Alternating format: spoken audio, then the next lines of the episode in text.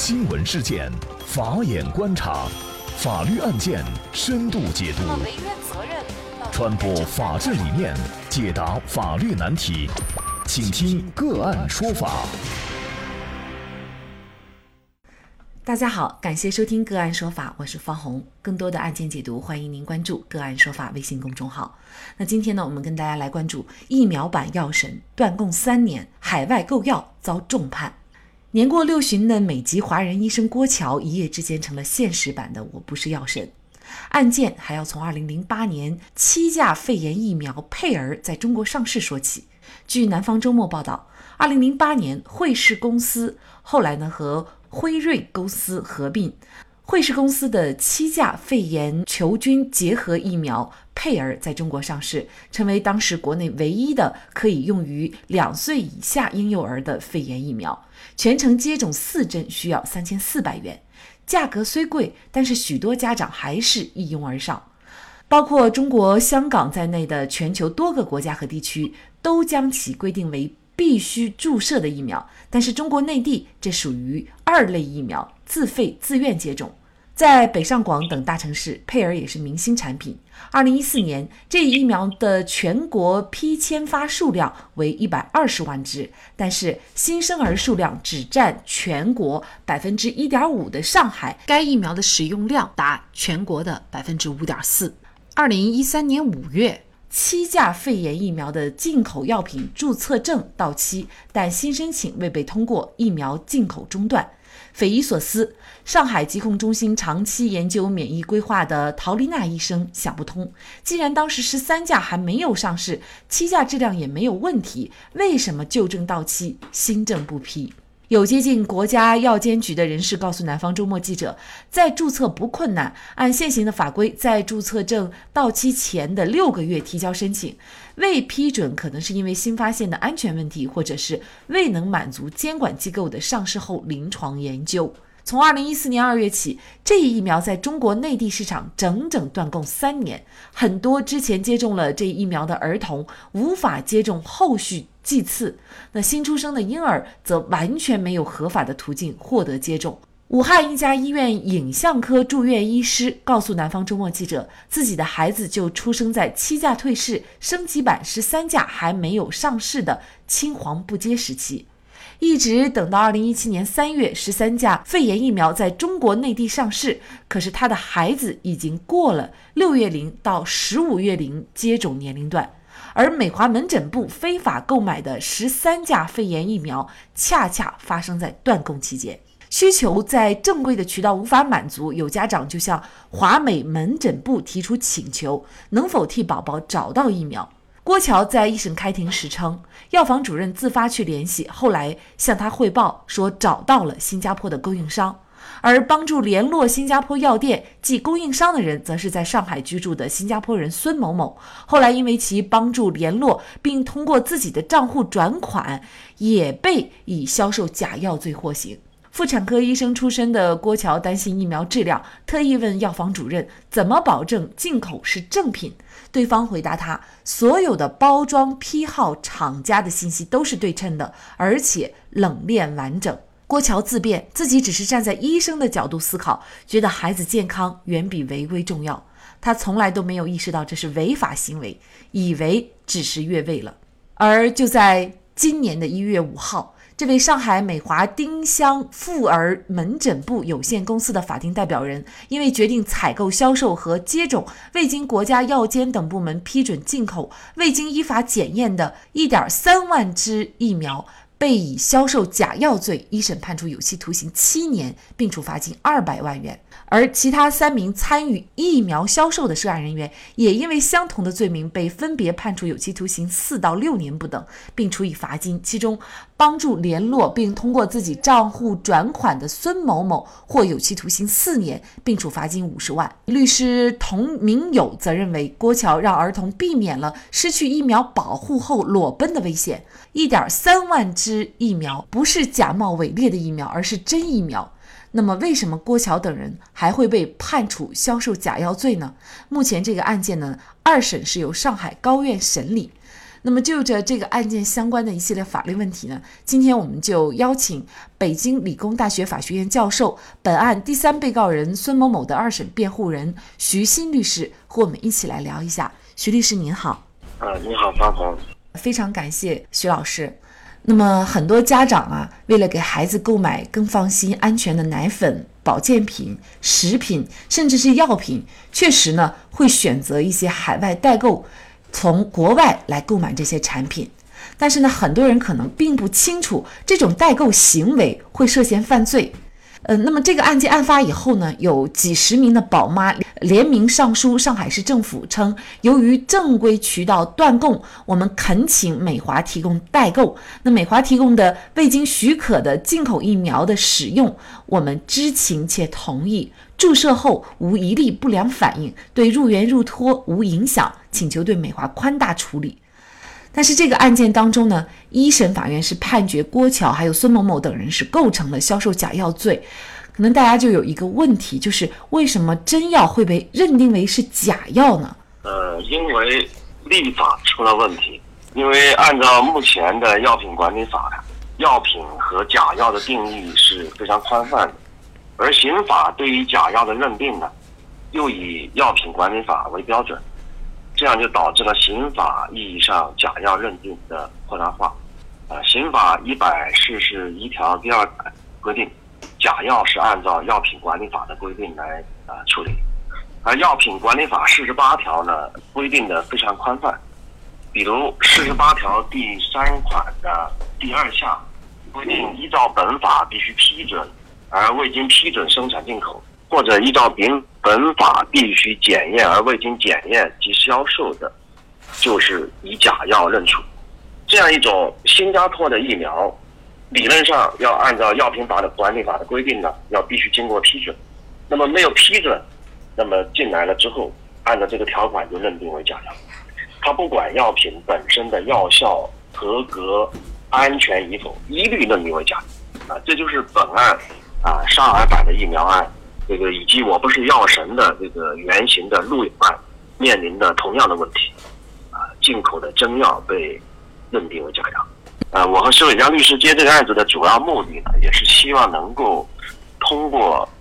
个案来推动法治，最终能促进药品管理法和刑法的修改。这个案件发生以后呢，您也在呼吁，就是刑法当中对假药的这个认定，应该严格的按照文艺本身和立法的目的来解释。那您觉得这个必要性有多大？为什么做这样的呼吁呢？呃，现在呢，我们的呼吁其实是包括两方面，一方面是从立法上呢，要对药品管理法和刑法进行修改；另外一方面呢，是在目前的框架下，对呃刑法中。对假药的认定进行一个严格的文艺解释和立法解释，原因当然还是假药认定的扩大化。假药认定的扩大化呢，除了刚刚说到的禁止真药变假药的问题之外呢，还包括更多的问题。啊，因为药品管理法第一百条规定呢，药品是指用于预防、治疗、诊断人的疾病，有目的调节人的生理机能，并规定有适应症或功能主治用法用量的物质，所以。在这样的一个定义下呢，很多产品，包括消毒产品、卫生产品、保健品、化妆品、食品，只要在标签说明书上说了有功能主治适应症，呃，或者说要有某种功效的，都有可能会认定为药品，进而就根据药品没有取得批准的事实，按假药认处。就比如说芹菜，你要说它每天炒一把吃，清热凉血、止血调经。这就是叫做有功能主治用法和用量，理论上就有可能变成假药。那么还有一种比较典型的情况，就是药店、医院按照中药的配方配置的中药粉、中药液，啊，我们家里现在就有，就有可能也是按假药认处，因为没有经过批准，没有国药的批号，啊，所以这样一种假药认定的扩大化呢，是一个非常严重的问题。但是刑法呢，关于假药的认定和药品管理法。是应当有所区别的，啊，为什么呢？因为刑法是涉及到人的生命和自由的一种法律，刑事法律它的侧重点和行政法律是不一样的，立场也也是不一样的。啊，刑法它针对的是保护人体健康，对人体健康有危害的生产、销售假药行为，那是要进行严厉处罚的。而药品管理法它是行政管理法，主要是为了维护药品管理的秩序。那么这两者之间的差异，就决定了如果要完全按照药品管理法来解释刑法，就很容易导致刑法的扩大化，就会出现本案就上海疫苗案以及杜勇案这样一种根本没有社会危害性的真药按假药处理的案件，而且这种处理它是可能会非常严重的，因为按照司法解释的规定，只要销售金额超过了五十万，就是情节特别严重，就可能判处十年以上。有期徒刑、无期徒刑，甚至死刑，啊，所以这是非常不合理的。那么，为了避免这样一种机械的司法，在现有的框架下，我提出在个案中，应当要坚持文义解释和目的解释。啊，比如说，按照文义解释，文字本身的含义，假药就应当是指假冒真药的药，或者是非药品。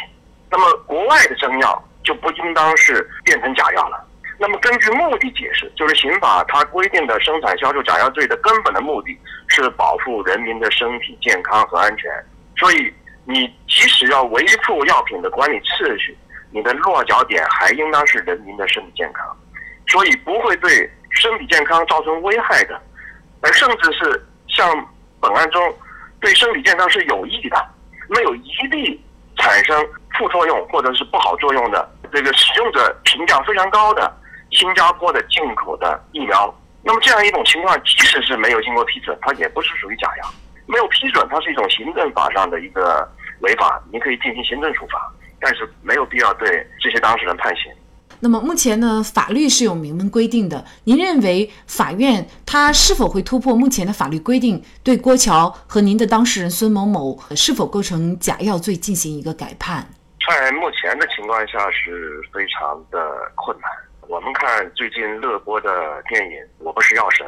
它的原型陆勇案呢，最后是检方是决定不起诉。但是你要注意呢，他不起诉的理由并不是说他印度所代购的抗癌药不是假药，他不是以这个理由，他回避了这么一个问题。他的理由是他的代购不构成销售。从这样一个角度，实际上有点投机取巧的是出罪了。他回避了对假药认定的规定。那么，所以呢，这个在我们本案中间要做出这样的一个突破的可能性也是非常小。但是呢，我们会提出根据刑法的解释学，从目的解释、文义解释啊，来追求一个妥当的一个有智慧的司法结论。那么，当然司法的机械性呢，这是有目共睹的啊，所以我们很难期待在这个方面有所突破。但是，我们也会努力说服法官对这个案件进行改判。在量刑上做出一个较大的让步，啊，这应该是有可能追求到的一个目标吧。嗯，那么这个案件呢，正好也是正值长春长生不合格疫苗案风波哈。那么您通过这个案件怎么来看目前对长春长生的一个处罚？长春长生的处罚是分成两个阶段，舆论关注之前仅仅是行政处罚，罚款三百多万；舆论关注之后。才有警方介入，才有检察院介入。长生的这样一种假疫苗的这样的一种现象，其实不是个别的，除了它之外，还有其他的公司也爆出了同样的问题。比如说武汉生物，也不仅仅是现在才爆出来，几年前、十年前都出现了同样的问题。那么，所以这样的一种处罚，其实我们可以看到，如果舆论不关注的话，这种处罚是非常轻的，是不痛不痒的，甚至形成鲜明对比的。真正的假疫苗只是罚酒三杯，而真正的疫苗从新加坡进口的疫苗反而要重判，所以这样一种对比是非常强烈的，也是引发了大家非常强烈的愤怒。那么，所以呢，我们在这样一个案件的呃上海疫苗案的这么一个办理的过程中，我们也深深的感觉到，需要国家药监局尽快的修改他们的审批程序。如果他能够以简单的审批程序，迅速的使国外的真的疫苗、国外的真药能进入中国，那么它对于国内的这些企业是一个强烈的竞争。你做不好，我们就不用你的药，不用你的疫苗。那么这样一种竞争的话，会促使这些假企业可能破产，也能促使一些中国真正的好的企业能够通过竞争产生一种高质量的药品和疫苗，所以这是一件很好的事情。所以我们也希望能够通过长春长生这样的一种非常惨痛的一种案件，能够改进药品管理的制度、药品进口批准的这些制度。那么对他们这样的企业的处罚，必须是极为严厉的。在经济上的惩罚，那应当是可以是罚的他们倾家荡产，也许是直接倒闭，是吧？也要引入一种惩罚性的赔偿机制，也要鼓励这些民众集体诉讼，就是大家可以很多人一起提起索赔的诉讼。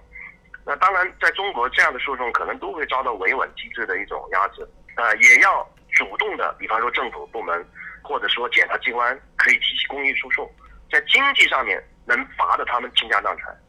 那么在刑事责任方面，那必须是极其严格的。真正的这样一种销售制造假药的一种罪行是重罪啊，是应该是非常严厉的。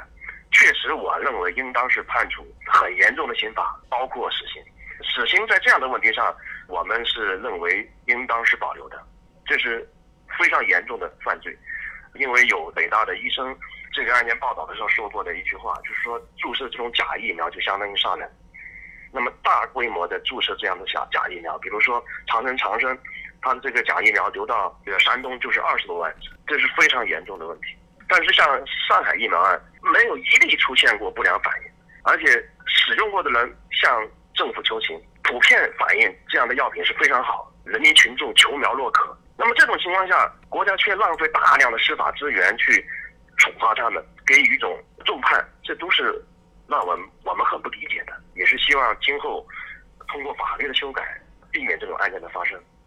嗯，到底什么样的是真药，什么样的是假药，什么样的行为应该重判？那么通过这两个案件的鲜明对比呢，那么相信呢，最终法院也会给出一个公正的判决。那么，就像《我不是药神不起诉裁定书》当中指出，如果认定陆某某的行为构成犯罪，将背离刑事司法应有的价值观。那么，我们也持续的关注这个案件最终的一个走向。好，那么在这里呢，也再一次感谢北京理工大学法学院教授许昕律师。好的，如果大家想获得我们本期节目的全部图文资料，以及我们过去二百多期的节目内容，都欢迎大家在微信公众号当中搜索“个案说法”，就可以找到我们加以关注。我们对过去的节目都进行了分类，把它们分成了民事案件、刑事案件和婚姻家庭以及行政类案件。那么大家可以根据需要去。查找。另外呢，如果您在生活工作当中遇到一些法律问题，也欢迎大家向我们进行咨询。您可以添加幺五九七四八二七四六七幺五九七四八二七四六七的微信号，直接向我们咨询。那么给大家提供法律服务的都是我们邀请到的个案说法的嘉宾，他们都非常的专业、资深和负责任。感谢大家的收听，我们下期节目再见。